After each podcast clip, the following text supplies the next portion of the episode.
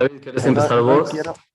sí, quiero hacer una introducción para, para darle el grande, grande bienvenido a mi tío, a mi tío querido. A mí, a mí me, me agarra una, una grande emoción verlo acá en la pantalla con nosotros.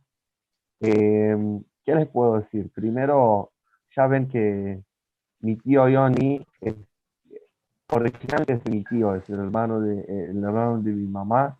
Mi mamá es la hija más grande de su familia y Johnny es el eh, hijo menor de su familia y por eso lo llamamos tío, pero lo tomamos más como un grande amigo muy cercano. Eh, siempre, siempre tenemos una relación muy, muy compatible y cercana, con mucho cariño y es como un hermano grande mío, como un eh, grande amigo, así que me alegro mucho presentarlo. ¿No, se me escucha? Ahora sí.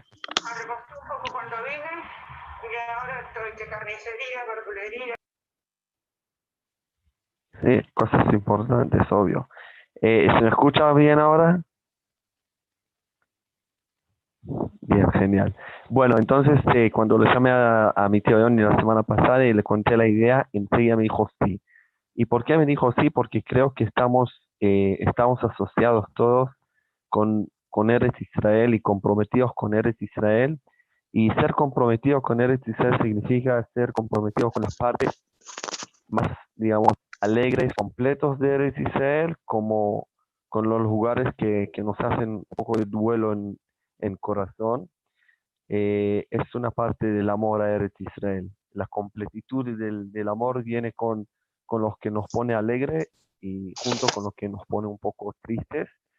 Y en este caso, eh, en esta semana estamos justo cumpliendo el aniversario del, del no sé cómo se dice, el arran, del, arranque de Ushkatif, y cómo, cómo se traduce eh, esta palabra.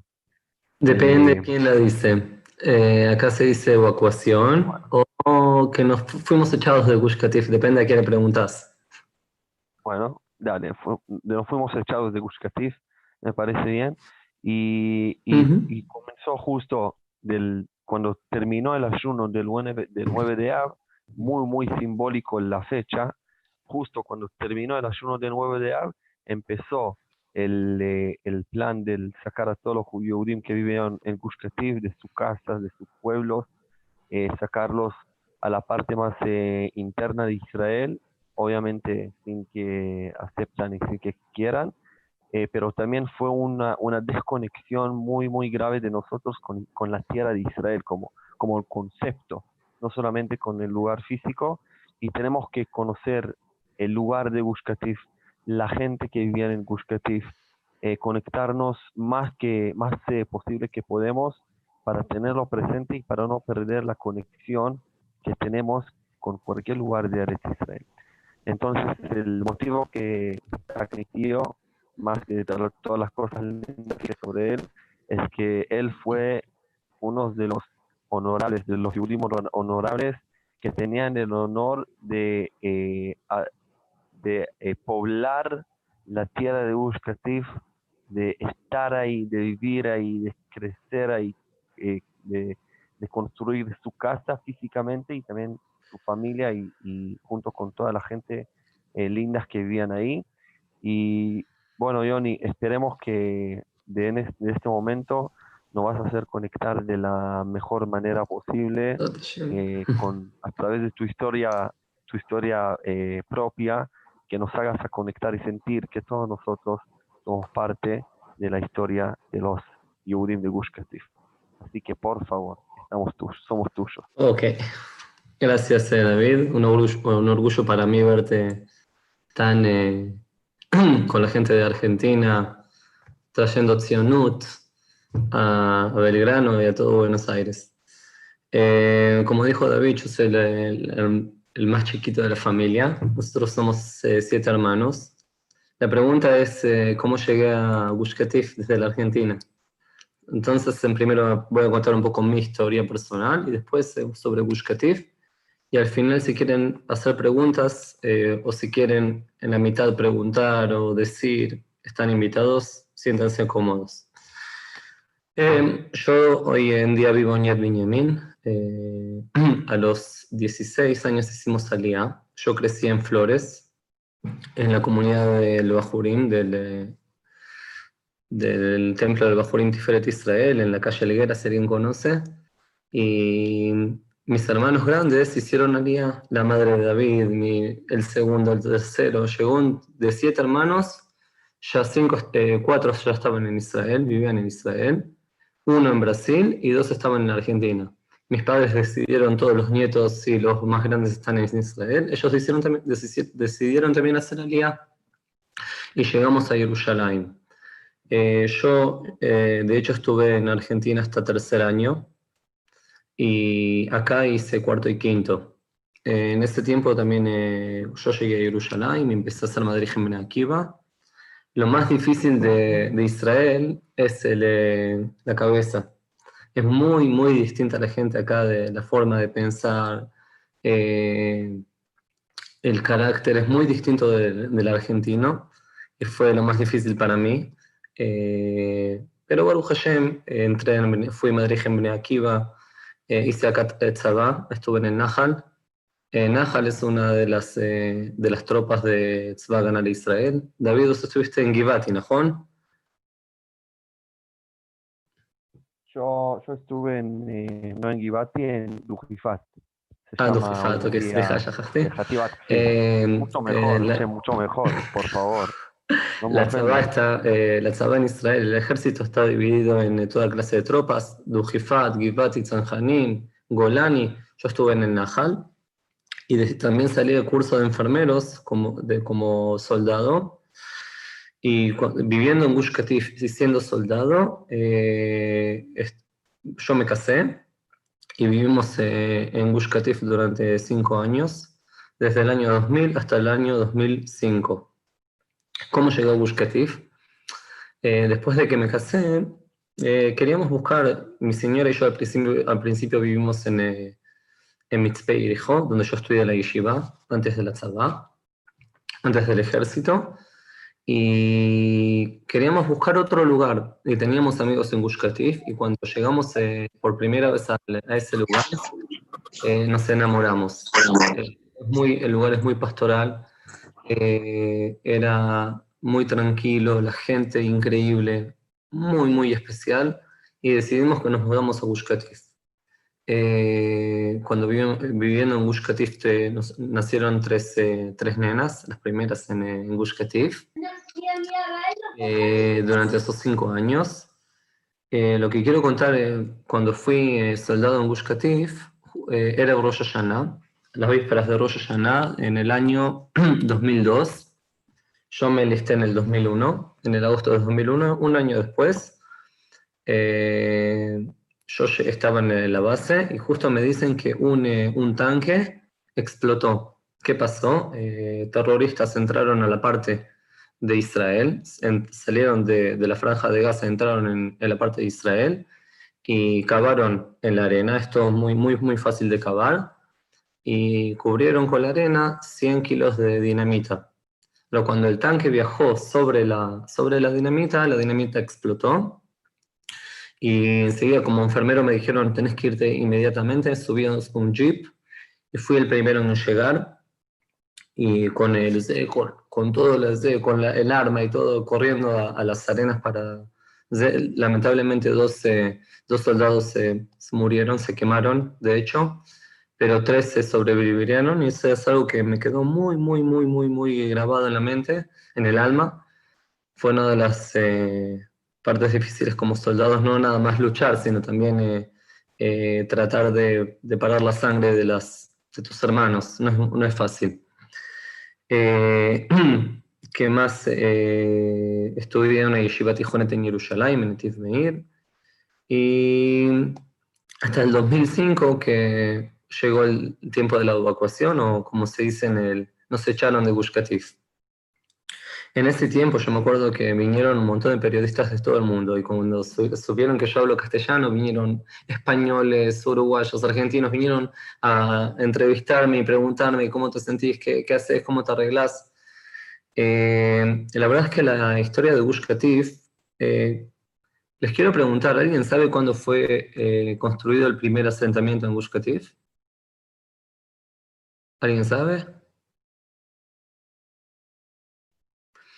Ok, el primer, el primer asentamiento en Gush fue, fue construido en el 1946, dos años, dos años antes de, la, de que la Medina fue establecida.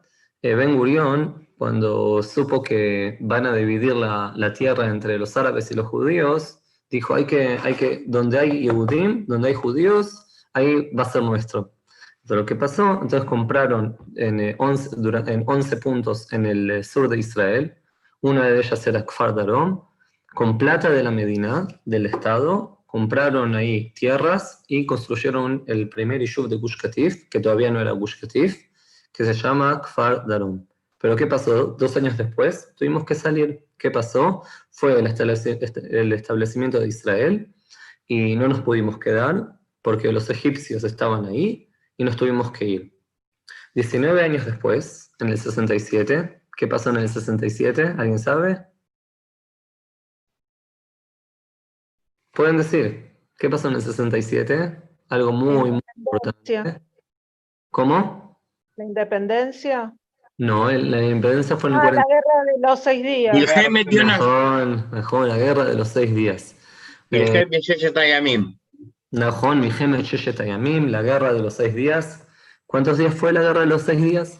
Eh, lo que pasó. Entonces, Hok Mimeni. Hasbe Shalom, Hasbe Shalom. Qué híbrido. Muy bien. Eh, ¿Qué pasó en la guerra de los seis días? Eh, la, el pueblo de Israel tiene 19 años, del 48 al 67, y todas las tierras árabes, todos los estados árabes alrededor, Siria en el norte, Egipto en el sur, en el este, eh, Jordán, Irak, Irán, Lebanón, todos eh, los estados que están alrededor de Israel, decidieron hacer una guerra y destruir al, Estado de Israel. Y la verdad es que fue una guerra muy, muy milagrosa, milagros sobre milagros sobre milagros. Israel en seis días conquistó el triple de lo que tenía antes. Eh, Judea eh, y, el Shomrón fueron conquistados, eh, Ramata Golán en el norte, y también Jerusalén. Hasta, hasta la guerra de los seis no se, no se podía llegar al Kotel, no se podía llegar a la Merata Machpelah en Hebrón, y tampoco Gush Katif, la franja de Gaza, en la guerra de los seis días fue conquistada de las manos de los egipcios. Ahora, ¿dónde es Gush Katif? Preparé algo chiquito, a ver si vamos a hacer Share screen. A ver. Vamos a ver dentro de poco un ESD, un video, pero mientras tanto quiero mostrar un par de cosas para que entendamos qué pasó. Em, ahora, si vemos el, mapa de Israel, cuando muevo la, flecha se ve, ¿ustedes ven la, la flecha? Sí de Israel, ¿ok? Eh, acá vemos el mar. Yo estoy en, el, dibujito chiquito, el mar, el Mediterráneo. Acá es Egipto. Y acá, este lugar chiquito es la franja de Gaza. Si vemos la franja de Gaza, acá tenemos la, la ciudad principal de árabes, Gaza, que hasta, 1929 había judíos en Gaza escucharon sobre Rabbi Israel Nayara, que escribió un, eh, un canto que se canta en Shabbat, y Bon Olam, él lo escribió en la, en la ciudad de Gaza, de Gaza. Eh, los judíos y los, eh, y los árabes eran muy buenos vecinos, pero en el 29 decidieron hacer pogrom y fueron muchos judíos en todo Israel, en Tzfat, en Hebrón, en Jerusalén y en Gaza fueron asesinados y eh, lamentablemente desde ese tiempo los judíos salieron de la ciudad de Gaza, de Gaza. Ahora, próximo, vamos a ver, esta es la tierra de Israel, ese es el mapa, si ven acá en el norte. sería bueno ya nombrar que hoy en día en Gaza hay un templo muy, muy antiguo que quiero que tiene eh, todavía existe el templo que estaba en la época cuando los judíos estaban ahí. Tienes razón, David, gracias. Eh, sigue estando ahí todavía. También hay un templo en Jericó. Eh, ok, ahora vemos todo el mapa de Israel. Acá, si ven la flechita, es la franja de Gaza. Acá Beersheba, cerca de 30, 40 kilómetros en el aire, Beersheba. Acá, enseguida afuera, al norte de la franja de Gaza, Ashkelon. Más arriba, Ashdod. Más arriba, Tel Aviv. Para que entendamos, acá en Israel todo es muy chiquito, todo queda cerca. Y acá, Jerusalén. Este es el, el Mar Muerto. Y arriba, el Kineret. ¿Ok? Acá vemos, un minuto, ok. ¿Tienen, ahora tienen idea de dónde es la franja de Gaza. ¿Alguien tiene alguna pregunta geográfica?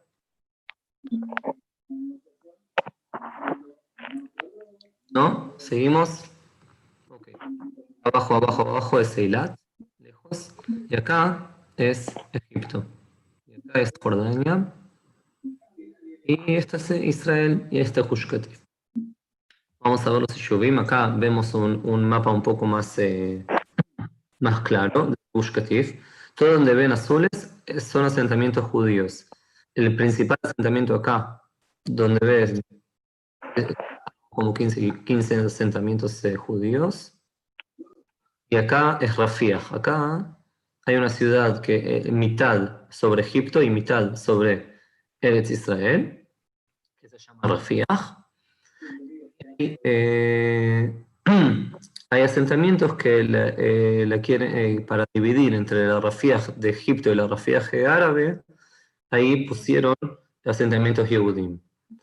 Eh, esta es la ciudad de Asa, de marrón, y este, y este, este, punto azul era un Ishub que se llamaba, se llamaba Netzarim. Netzarim vivían adentro de los árabes. Para salir de Netzarim tenían que entrar en, en, eh, en autos que estaban eh, en contra de balas. Acá, esta parte, árabes. Y acá, tres asentamientos para alejar a los árabes de eh, Ashkelon. Acá afuera, acá, mamá, allá afuera, eh, 6 kilómetros empieza Ashkelon. Se escucharon esta semana porque cayeron eh, morteros y en, eh, en Sderot. Sderot es, es, cerca, muy cerca de Gush Katif y es, más, fácil para los árabes eh, eh, mandar torpedos y toda clase de, en el lugar cerca, pero ya vimos hace, hace años que llegaron hasta Tel Aviv. Todo el tiempo donde hay Eudim, donde hay judíos, hay, eh, hay, soldados. Cuando, cuando salimos de Gush Katif, todo esto se llenó de árabes, todo esto se llenó de árabes seguidos, y ahora se pueden acercar hasta el borde. ¿Alguien tiene una idea de quién fue eh, ¿Sabe de quién fue la idea de poner los asentamientos así para separar entre los árabes? ¿No? Hay un general, había un general que era muy, muy, muy eh, eh, querido y se llamaba Arik Sharon. Arik Sharon cuando era joven, cuando era general, tuvo la idea de poner asentamientos judíos entre los árabes para dividir. Si los eh, uno al lado de, de, otros tienen fuerza, pero si ponemos asentamientos judíos entre los árabes y donde hay asentamientos judíos hay soldados para cuidar, vamos a poder controlar a la, la población árabe que no nos hagan problemas. Esa fue idea de Arik Sharon. Se llama eh, el programa de los cinco dedos cada, cada parte de asentamiento puede ser como un dedo, eh, un dedo en el, en el norte, un dedo en la mitad, otro dedo grande para el sur, y toda y, y en la mitad los árabes para poder controlar, controlar eh, el lugar. Ahora, ¿qué había en Gush En Gush eh, desde el 67, durante tres años nadie llegó ahí, y en los, en el, al principio de los años 70 decidieron Golda Meir en ese entonces la primera ministra de Israel, que, que empezara a, traer eh, asentamientos a Gush ¿Cómo, hace, ¿Cómo hacen asentamientos? Traen Hayalim del Nahal. Nahal es Rashete Bot iniciativas de primeras letras de Noar Halutzi Lohem. Halutzi Lohem es eh, soldados que vienen a hacer asentamientos y después de que el Ishuv ya está preparado, entonces traen eh, ciudadanos comunes para crear Ishuvim. Al principio dijeron, vamos a hacer dos o tres Ishuvim, eh, Datim, pero al final creció y creció y creció. En los años 80 eh, agregaron muchos más Ishuvim en Gush y hasta el final, en los fines del año 2000, hasta el 2005 ya eran 21 asentamientos en Gush Y el lugar no había nada. En Gush tampoco los árabes lo, desarrollaron. No había nada. Lo único que había en Gush era arena y arena y arena y arena. Pero de las arenas, ven, hicieron, eh, los, los vinieron, hicieron eh, invernadores. ¿Qué es? ¿Qué ven en la foto? ¿Qué es? ¿Cómo, ¿Qué les parece? Les, eh? lechugas. Eh, en Gush Katif eh, es una especie de desierto, hace mucho calor y los Yehudim Pashut construyeron invernaderas para, eh, para, para hacer para poder hacer desarrollar el lugar. También construyeron casas, ven el mar, este es Nevet Kalim, el Yishuv principal de Gush Katif. Ven que Gush Katif, esta es la entrada de Nevet Kalim. En Nevet Kalim vivían 700 familias en general, en Gush Katif había 8.500 personas, más o menos, y ven el lugar desarrollado que hace, cuando los Yehudim llegaron, ven, ustedes pueden ver en las fotos, arena y arena y arena. Eh, este lugar se llama Pagoda, es una especie de restaurante que estaba en el mar. Ven que eh, Gush Katif, yo cuando vivo en Gush Katif nosotros íbamos todo el tiempo al mar. desde mi casa. Yo vivía en Moshav Katif y, y yo creo que es, la playa más linda de Israel que hay. Todavía yo fui a Tel Aviv, fui a Ashdod, fui a Ashkelon, todavía no encontré una playa linda como la playa de Gush Katif. Yo les quiero mostrar eh, un eh, video, cinco minutos, sobre Gush Katif. Eh, que era al principio. Espero que lo vean bien. Eh,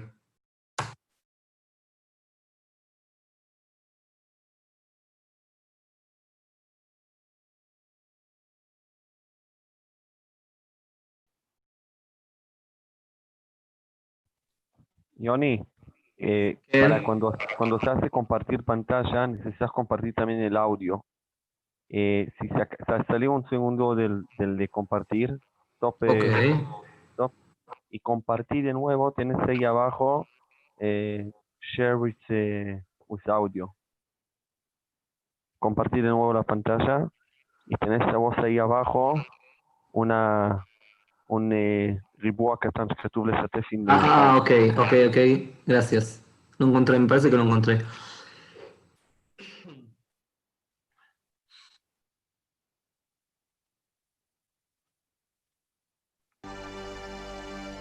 Yeah, love it.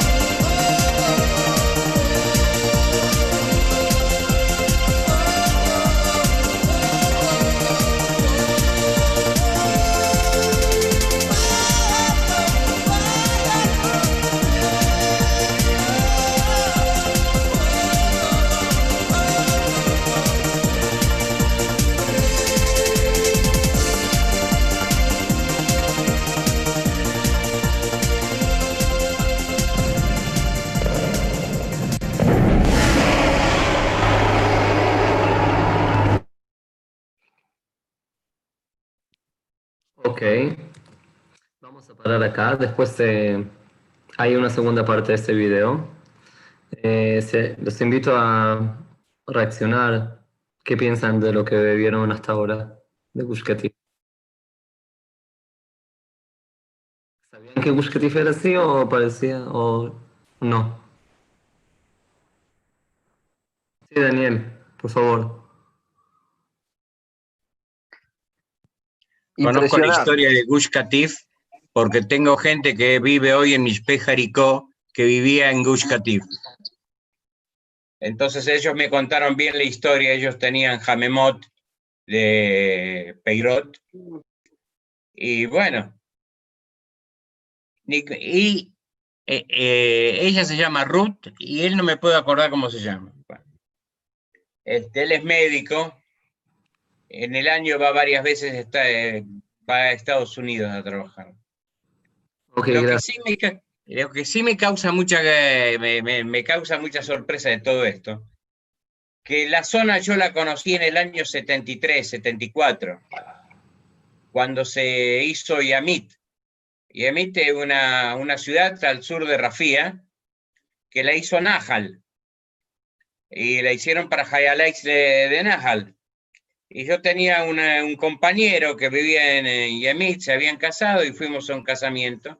Y yo me acuerdo perfectamente bien que con el auto atravesamos todo Asa, toda Asa directamente, y no tuvimos ningún problema. Inclusive nadie llevó un Neshek.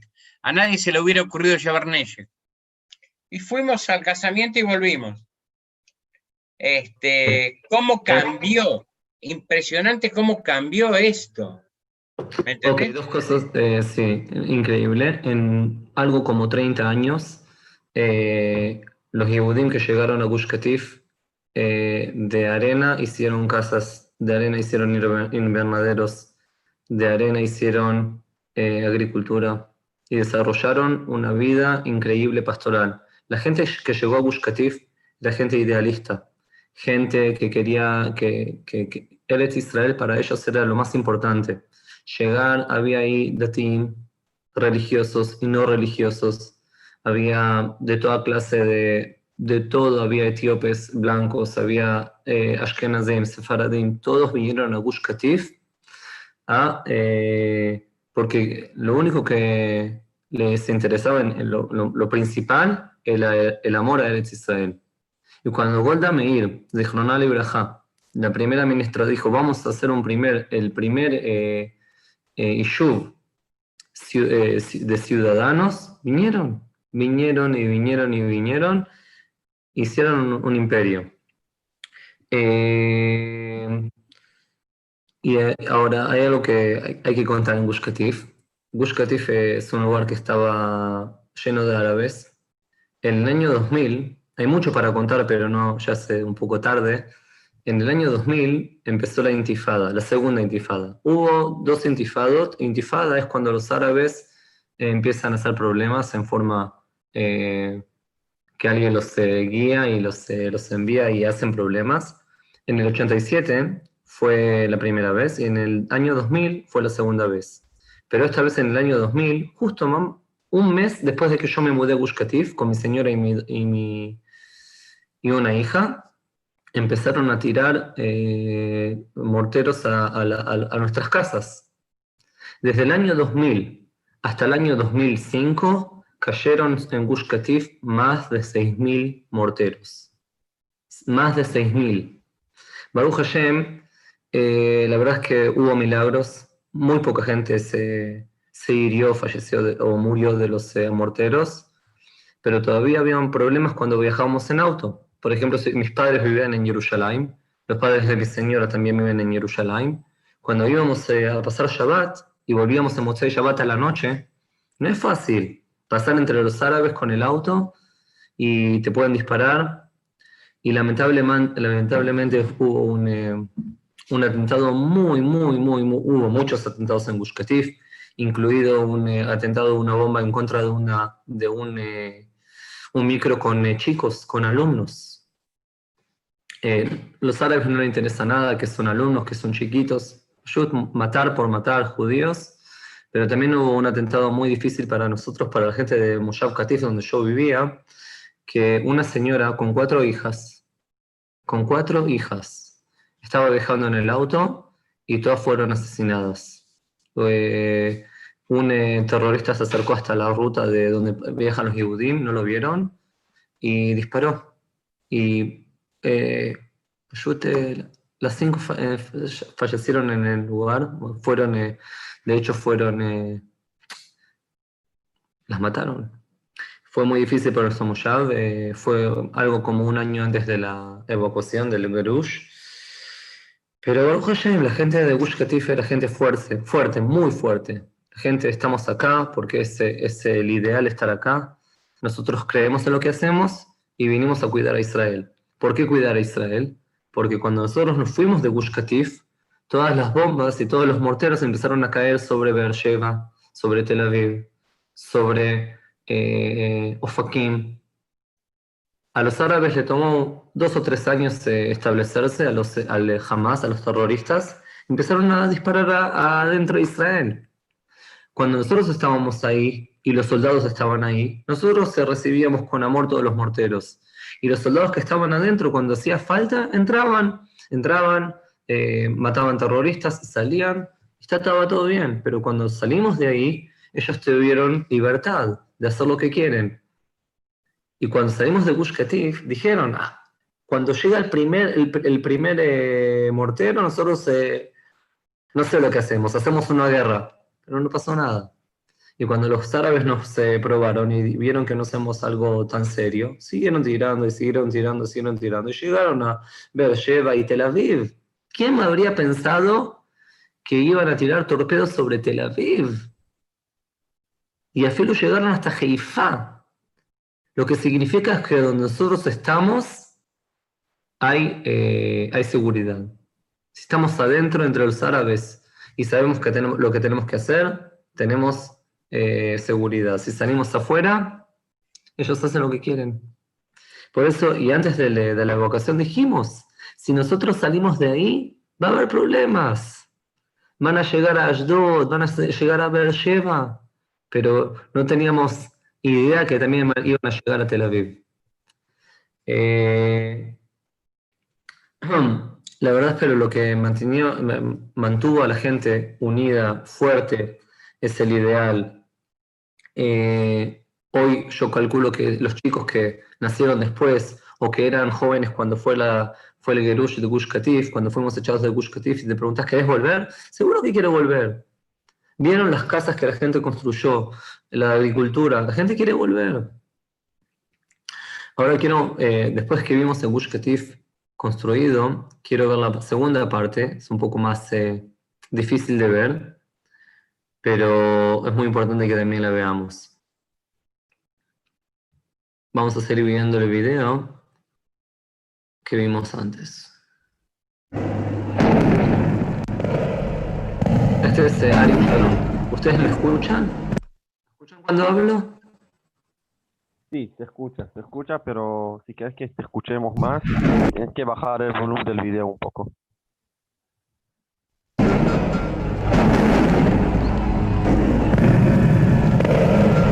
Este agujero que ven es un mortero que cayó sobre un techo, en una casa. ¿Ok? Hubo un montón de milagros en Gush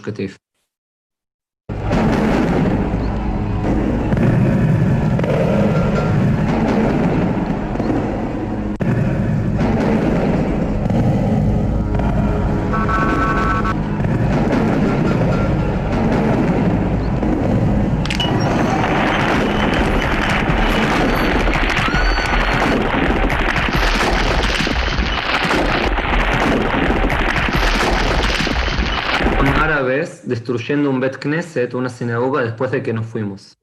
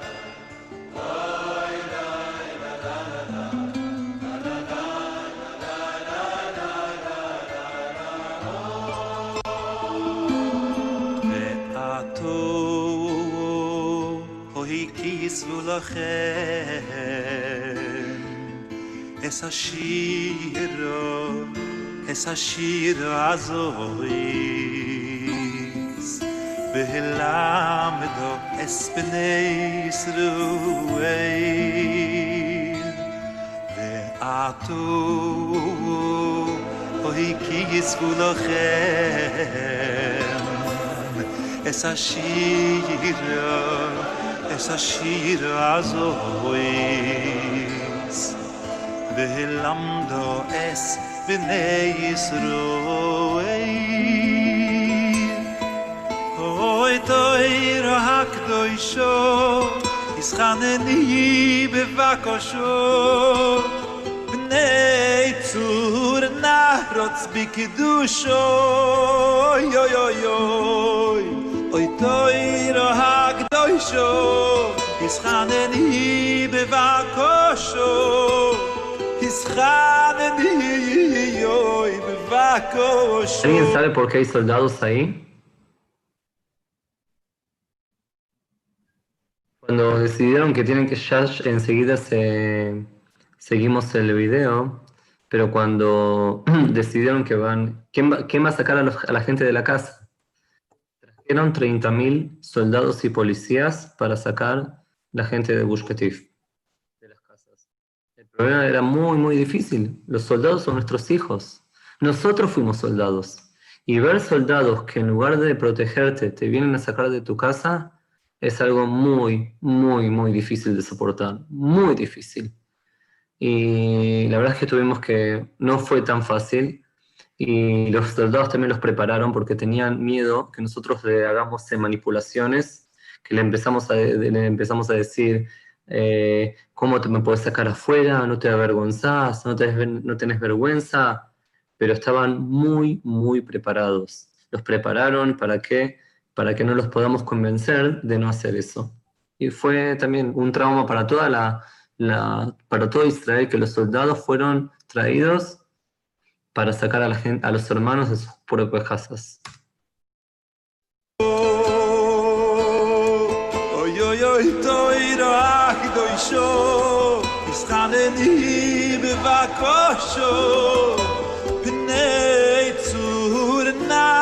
bik du sho oy oy oy oy oy toy ro hak do sho is khane ni be va ko is khane ni oy be va ko sho da da da da da yo oy dai da da da da da da da da da di da yo yo yo yo da di da da da da da da Oy di oy da di da da da da di da da da yo yo yo yo yo Ato oy kigis vulochem Es a shiro Es a shiro azoy Velam do es bnei Yisroel. Ve ato Oy kigis vulochem Es ashiro Es ashiro azois lando es bin ey is roei oi toi ro hak do isho is khamen be va nei zu hur big sho yo yo yo. Oi toi ro hak do isho is khamen be va khane di yoy be vako sho yoy yoy toy da hak do sho is khane di be vako sho nei tsur na rozbik do sho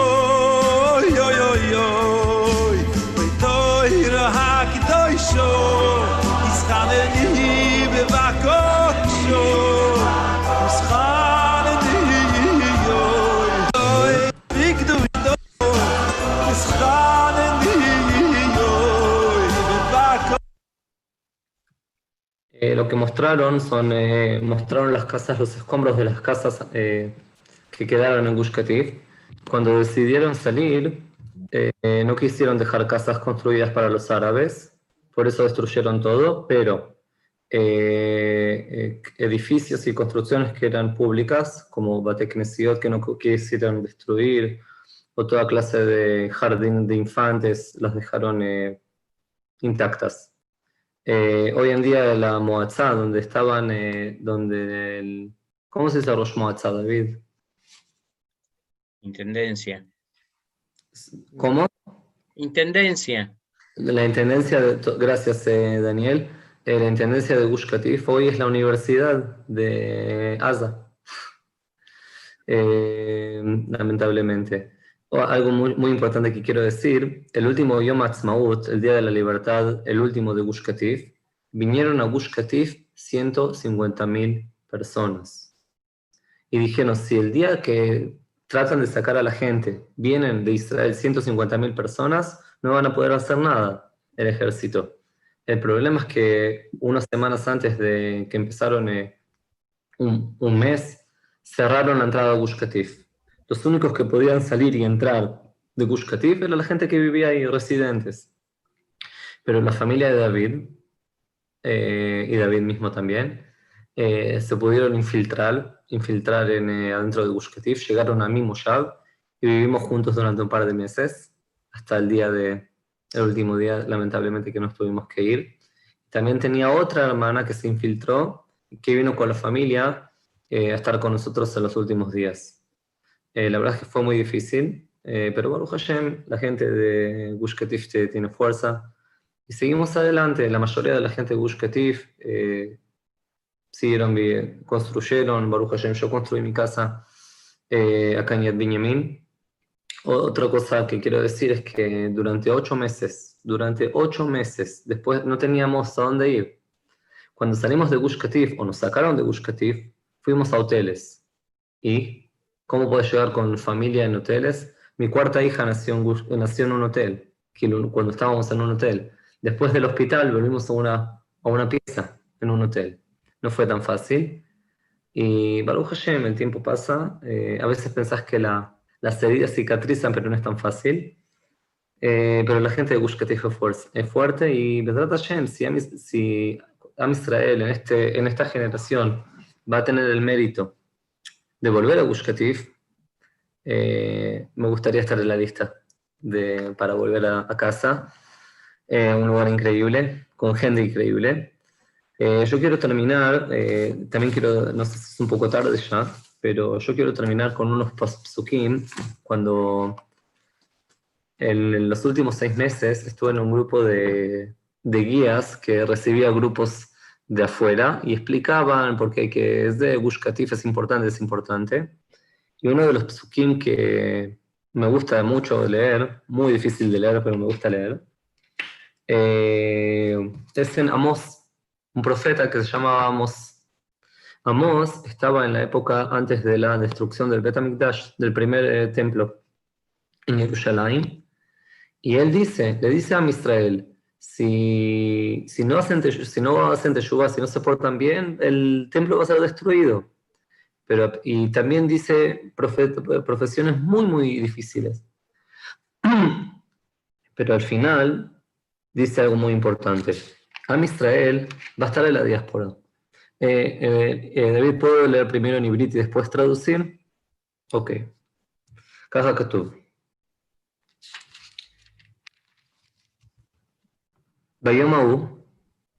Aquí después voy a leer la traducción de que encontré en la internet, ¿ok? No sé si es tan clara,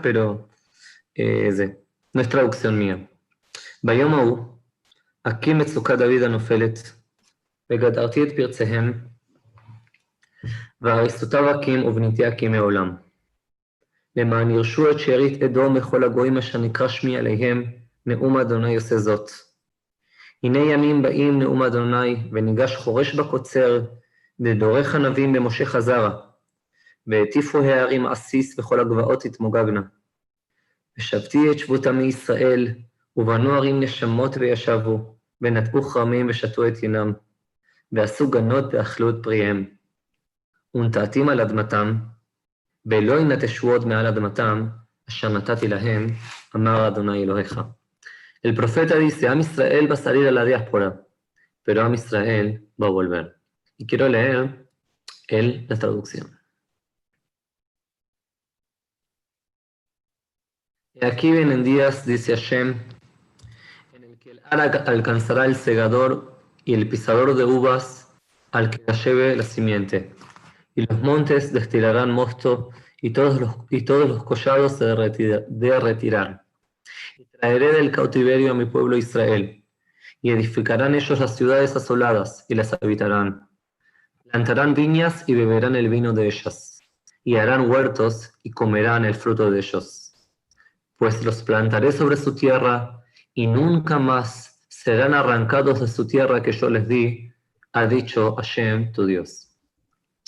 Ese es el, eh, a pesar de la, a pesar de todo, a pesar de todo, Am Israel va a volver, porque Am Israel desde la diáspora también va a volver a Israel, como vemos en los últimos 70 años desde el establecimiento de Israel, de hecho los últimos 100 años. Y Am Israel está volviendo, está volviendo de, Argentina, Estados Unidos, de Rusia, de Canadá, de Australia. Están llegando a Israel de Marruecos, de no sé, de cualquier lugar, de Europa. Y la gente está llegando a Israel, Baruch Hashem, y como de la misma forma que Am está llegando a Eretz Israel, yo espero y estoy seguro que Am Israel va a volver también a Gush Katif. Si tienen preguntas, sea ahora. Yo te- Yo, yo tengo una pregunta. Yoni, te quiero. Ah, bueno, dale, dale, dale. dale. Eh, bueno, primero, eh, gracias por la charla y David por, por invitarme. Eh, y bueno, Presentate, Ale. Leo. ¿Se escucha? Sí, sí, digo Sí, que el que pero hace- no te hace vemos. pregunta- el que Eh, hace preguntas sería bueno que se presente y si puede también encender la cámara. ahí se me ve. Sí, Eh, perdón que llegué tarde, la verdad que cuando David me mandó y vi que era Gush Katif, yo no soy de entrar a ninguna charla, pero cuando vi que era Gush Katif me, me impactó de sobremanera. Y, bueno, te, cuento por qué. Cuando fue la Itnatkut, eh, la desconexión, yo justo estaba en ese año haciendo el Sherut, eh, Sherut y, y yo de hecho estuve en Gush Katif dos veces. Em, una fue antes de la Itnat Kut y la otra fue mismo cuando fue la, Itnat Kut que tuvimos que sacar unos equipos de, de Netunim. Yo estaba en una, en una yejidad de, de, de Netunim, de, de Andasá. Em, y la verdad por eso me, me- impactó de, de sobremanera tu, tu charla y me, me lamento no haber llegado desde el principio. Me quedaron dos cosas cuando fue la Itnat Kut que, que no me olvido más. Eh, una fue que cuando lo sacaron de, de Gush Katif, me acuerdo que más que llevarlos a hoteles, había algo como se llamaba eh, ir a containers, como que era una ciudad que llenaron de, de containers y la gente iba a vivir ahí. Eh, y siempre me pregunté qué pasó con esa gente, que, que de Gush Katif la, la llevaron a esos lugares que eran bastante deplorables.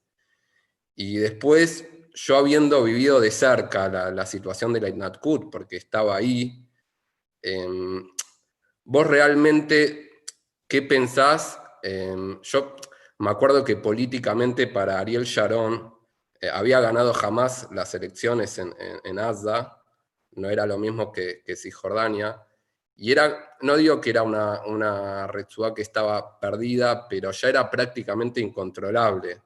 Eh, no era lo mismo eh, desde, desde lo militar controlar Gaza, donde ya jamás estaba gobernando, que controlar lo que era Yehudá Bellombrón, que todavía estaba eh, Fatah, eh, eh, eh, algo mucho más moderado. Vos realmente, yo digo, yo obviamente jamás hubiese querido que, que, exista la, la pero realmente vos pensás que existía otra posibilidad desde lo político, de lo militar, de la seguridad. Eh, yo creo que se había tornado una situación bastante incontrolable, más que mismo lo- los residentes de Gaza estaban ya eh, con Hamas. Eh, eso es lo que a mí me quedó yo viéndolo desde primer lugar. Y bueno, de segundo lugar, me- obviamente lo que fue la desconexión en lo personal también fue como devastador, creo que para todo, todo Israel, incluso para el que no era de derecha, el que era de izquierda, de izquierda también fue bastante devastador, no, no, no fue algo exclusivo como para la gente de Bnei o, o no sé, de, de- de- del Likud o de lo que sea, Sharon de hecho era de derecha en ese momento. ok. Eh, para explicar un poco, eh, los árabes están divididos en el Fatah y Hamas. El Fatah, como dijo eh, son más un poco más eh, tranquilos y Hamas son, son, eh, más eh, militantes. Pero eh, el Hamas subió al poder dos, dos o tres años después de la evacuación. Eh, en ese entonces eh, todavía, todavía el, Fa- el Fatah estaba todavía, pero la verdad es que la pregunta es qué pasó después. No fuimos de Gush Katif, la situación se hizo mejor. Aún los izquierdistas que, dicen que hay que entregar partes de Israel para recibir paz, cuando vieron que Sharon está dispuesto a entregar toda la franja de Gaza sin recibir nada, Pashut, regalo, tomen, agarren el Gush Katif, hagan lo que quieran sin recibir nada a cambio. Aún los izquierdistas estaban, estaban divididos si eh, sostenerlo a Sharon o eh, Litmoch. ¿Cómo se dice Litmoch, David? Apoyar. A- apoyarlo, gracias, Leo. Eh, apoyarlo a Sharon o no. Sharon es de derecha, como dijiste, pero quiere salir sin, sin, eh, sin hacer paz. Pero al final, eh, al final. eh, Había otra salida, porque realmente yo estaba ahí. sí, la otra salida, la otra salida, Leo, es quedarse ahí, desarrollar los, los asentamientos judíos, y cuando hay que ganar la guerra, ganar la guerra. Si hay que matar terroristas, matar terroristas. Ese es el problema, que nosotros nos olvidamos ya desde la, desde la guerra de los seis días, o la guerra de Yom Kippur en el 73, qué significa, nos olvidamos como sociedad, qué significa ganar una guerra. Ganar, no todo el tiempo eh, eh, poner más, eh, más eh, ¿cómo se dice? La, la Kipat Protectores. eh, todo el tiempo Leitgonen, todo el tiempo que es, eh, vamos a... Hay que ganar. Y nosotros nos olvidamos en el 73 qué significa ganar guerras. Lamentablemente. Mea Juz, 100% cierto. Te está hablando alguien que estuvo en, en Milhemet y sabe de qué están hablando. Las guerras se hacen para ganar. Eso se tendría que haber hecho. Y hoy estaríamos en Gaza. Nos metimos en un lío más grande de lo que pensamos que iba a ser la solución. Esa es la verdad. Estamos en un lío ahora, muy, muy grande. ¿Y ahora cómo lo vamos a terminar? ¿Sin muertos? Siempre en una guerra va a haber muertos. Y siempre yo tuve como jefe a cierta gente que ustedes deben conocer. A Raful, por ejemplo, ¿no es cierto? Siempre es mejor que caiga la sangre del enemigo. Y si hay que tirar, hay que tirar al aire de los reot. Es así. חבר'ה, אני בן 74, עברתי את העסק הזה, אני יודע על מי אני מדבר, בחיי דינו, אני ממש, אני יודע על מה אני מדבר. אם אנחנו לא גומרים אותן, הם יגמרו אותנו, ואנחנו לא יכולים להרשל את העסק הזה. אנחנו מוכרחים להילחם. יפה מאוד, qué bien, qué bien. Eh, señor. ¿Por qué no salía? ¿Por qué no vuelve a Israel? La verdad es que no vendré. אני חזרתי, אני הייתי צריך לחזור ל- לארגנטינה בגלל סיבות מאוד מאוד מאוד אה, מדויקות. אבל עשיתי את ה... את ה... את ה... איך הייתי אומר? את, עשיתי את העבודה שלי שם. אוקיי, אתה מוזמן לחזור מתי שתרצה. טוב, אני אה, יודע gracias, שאני אה, דווקא gracias, אני לאו. הולך לשם. gracias Leo y gracias Daniel. Ahora, ¿Otra pregunta? Marcelo. Johnny, yo te quiero preguntar algo. Eh, a ver, la halajá dice que uno tiene que obedecer a las autoridades de las decisiones que tomen, ¿sí? ya sean sanitarias, políticas, eh, judiciales. Ustedes ahí tenían la decisión ya del primer ministro con el apoyo de la Knesset y tenían la ejecución de, de las fuerzas de seguridad para el desalojo. ¿Cómo, cómo, cómo es posible que, que sucedió todo eso? Porque por un lado tenés la que te dice que tenés que obedecer a, la- a lo que la autoridad del lugar diga, pero otra cosa es, vas en contra de, del espíritu de- de- del pueblo, que ese lugar pregunta es muy, muy buena pregunta. Y en Israel hay afirmo rabinos que pueden decir, como vos decís así, si la Medina dijo que hay que desalojar, es una mitzvah kilu, entre comillas, o hay, hay, rabinos que van a decir, no, si es algo que es en contra de la Torah, está prohibido hacer. Y ese es el miedo que tenían que, que los hayalim, los soldados, se, no quieran hacerlo. Que tenían problemas. Y si un soldado no quiere, yo no puedo sacar a mi hermano de la casa. ¿Cómo puedo hacer algo así? Entonces, ¿a quién trajeron para hacer el eh, desalojo? Trajeron gente que tienen que perder.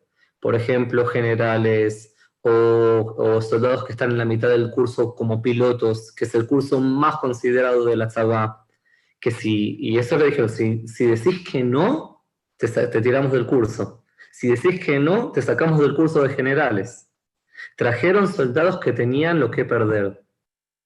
y lo hicieron en forma muy, muy, muy... Eh,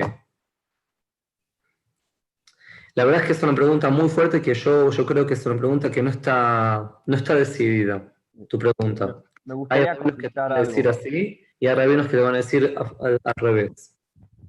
Sí, me gustaría completar algo sobre tu pregunta, Marcelo. Es que mm, cuando el gobierno decide algo, sí tenemos la obligación eh, como ciudadanos y como, y como judíos que siguen la Torah, cumplir con, con generalmente con las reglas. Pero también uno de los fundamentos de la democracia es que uno tiene también el derecho, eh, ¿cómo se dice?, salir en frente de la, de la decisión de una forma legal. Bueno, o sea, eh, si en toda la idea de la democracia es que uno tiene la, libertad, no está de acuerdo. No es que el rey decidió y si no te saco a la muerte. Y, y, a través de eso hay muchas cosas que son permitidas en, en, en la democracia y a través de eso también eh, alágicamente que podemos hacer como particulares y como grupos para no aceptar eh, la decisión. Bueno, de, de una le voy a contar que los, los dijeron, bueno, yo no tengo que estar acá, sacame. ¿Entendés? Como no voy a hacer con mis propias, eh, mis propias, eh, em, pie, eh, la palabra, con mis propias piernas. piernas, sacame vos. Y esto está, está perfectamente, coincide con toda la ideología y, y la idea que decís, que decís vos, Marcelo, no tiene nada descontrante. O, o sea, no solamente tenés también de una manera la obligación, me, me desconecté. ¿Se me escucha? Sí, sí, perfecto. Ah, eh, tenés la obligación también de, eh, de, de, salir en contra, de una forma legal, de una forma eh, respetuosa, pero no es que tenés que hacer así, como, como una oveja, seguir directamente lo que dice. No importa si el, si el gobierno es de derecha o de izquierda, bueno, en eso no cambia nada de esta idea.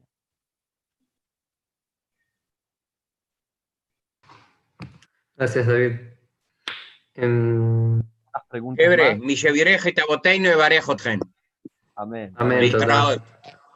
Yo, a mí me gustaría eh, terminar, si alguien tiene una pregunta que haga, pero, pero si no quiero, me gustaría eh, resumir con un, eh, con un mensaje personal mío. ¿Hay alguien que quiere preguntar algo más? Bien. Bueno, entonces les quiero, les quiero poner mi punto, estoy muy, eh, sí, muy dolorido. Eh, yo sé que es uno de los objetivos de esta charla.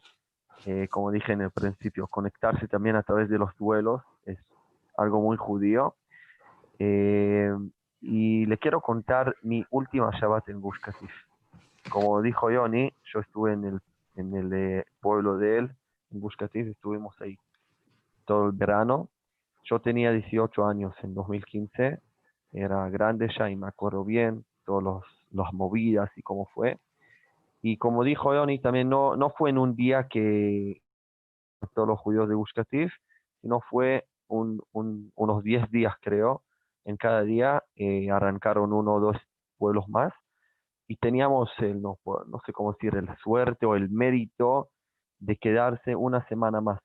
fuimos de los últimos pueblos que nos echaron de Bushkatif y si el exilio de Gush comenzó, comenzó en lunes, lunes a la mañana, eh, nosotros Shabbat quedamos todavía en Gush Shabbat Nahamul, Shabbat después de Tisha Y me acuerdo que yo fui con unos amigos, fuimos caminando de Katif, donde está, estaba la casa de mi tío, hasta Nevet Kalim, que era el pueblo más grande de Gush Son dos kilómetros, algo así. Eh, fuimos primero al mar. Me acuerdo que entré al mar, entendí que por la última vez que entró al mar, era un sábado a la tarde, y necesitaba purificarme de los sentimientos que tenía, entré al mar, y después fuimos caminando por las calles de Mezcalín, que eran vacías, eran, era como un lugar abandonado. ¿Viste qué significa destrucción de la forma más fea que existe? Así, muy, muy presente. Como nunca en mi vida vi algo tan destruido o sentí algo una destrucción de verdad. Y me acuerdo que estoy caminando ahí por las calles con dos amigos y, y, estuvimos choqueados, entender que sí, esto, esto está pasando, está pasando a nosotros, en el estado de nosotros, en la época de nosotros. No es un sueño, no es una leyenda, es una realidad. Y de ahí tengo siempre una lucha interna. ¿Cuál es mi lucha interna? Es cuando me, me, mencionas las palabras Gush me vienen una mezcla de fotos a mi cabeza. Un lado de fotos, eh, las, fotos de Gush construida, verde, casas, risa de niños, corridas, tefilot, eh, gente restando, gente eh, trabajando en el campo, el ruido del motor del, del, tractor que trabaja en el campo. Y del otro lado es, es los, los, los fotos de la destrucción, de las casas destruidas, de los gritos de las chicas, de los chicos, de los papás, em, de las casas que están caídas, de los templos que están quemados, de la tierra que está abandonada. Pero igual, siempre, siempre termina a ganar. ¿Saben qué, qué fotos ganan? Termino acordándome de Bush Katif cuando era un paraíso.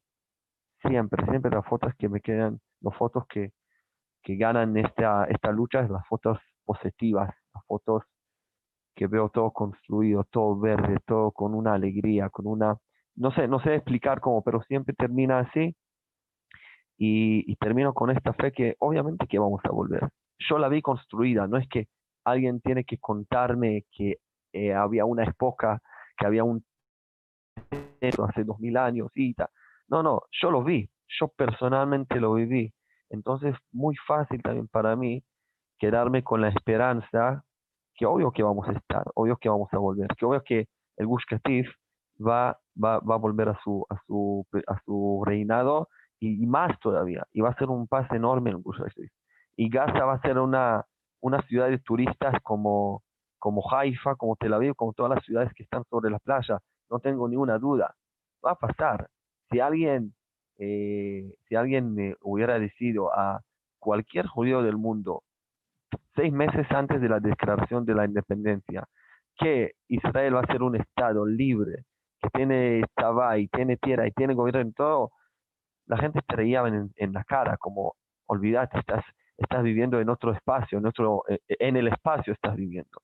Entonces es mucho más fácil para mí creer que obviamente que vamos a volver y que Israel misma, el Estado que cometió este error enorme, va a ser también el honorable de arreglar su error que hizo y, y que, que, es el Estado, todos nosotros, ¿sí?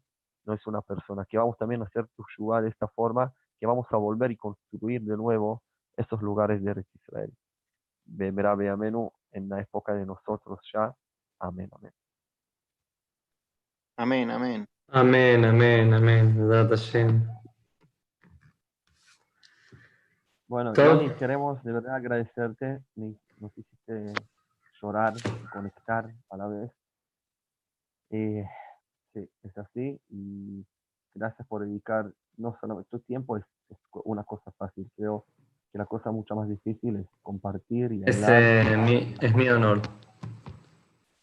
Gracias. Yo sé que no es fácil y te lo agradecemos que hiciste a todos nosotros ser más conectados. Vamos a ver si hacemos un poco a tiempo a dormir un poco acá en Israel. Dale. Son dos y cuarto de la mañana, de la noche. Casa, Johnny. Hablar a tu Igual para mí. Más alto, David. Gracias, gracias. ¿Quién me, ¿Sabes me quién soy? Ah, Ruth, ¿cómo andás? Sí. Mirá. Más alto, por la nena. Gracias, gracias. Estamos muy felices. estará también. Les paso, les paso. ¿Quién es el Ruth de Leopoldo? Sí, Ruth, hoy estuve con tus tu nietos, con Joel, con ah. Abrum, con todos, con Ah, qué bueno. Mira qué bien. ¿Quién es que me preguntó si yo soy de Leopoldo? El hijo de Moni Cohen. Yo soy la hermana de Liti. Sí.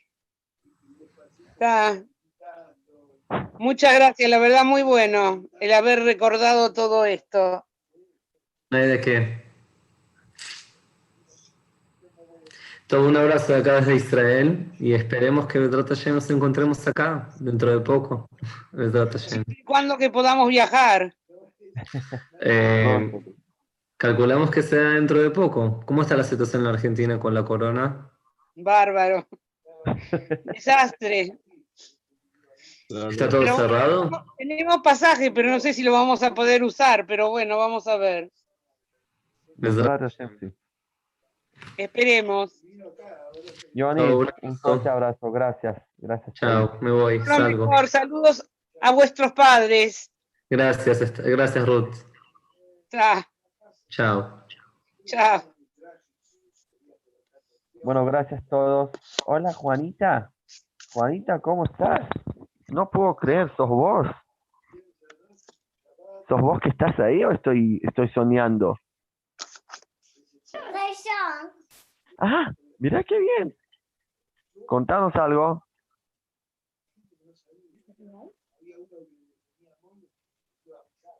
Qué linda bufanda que tenés, eh, Juana. Frazada, ¿qué es?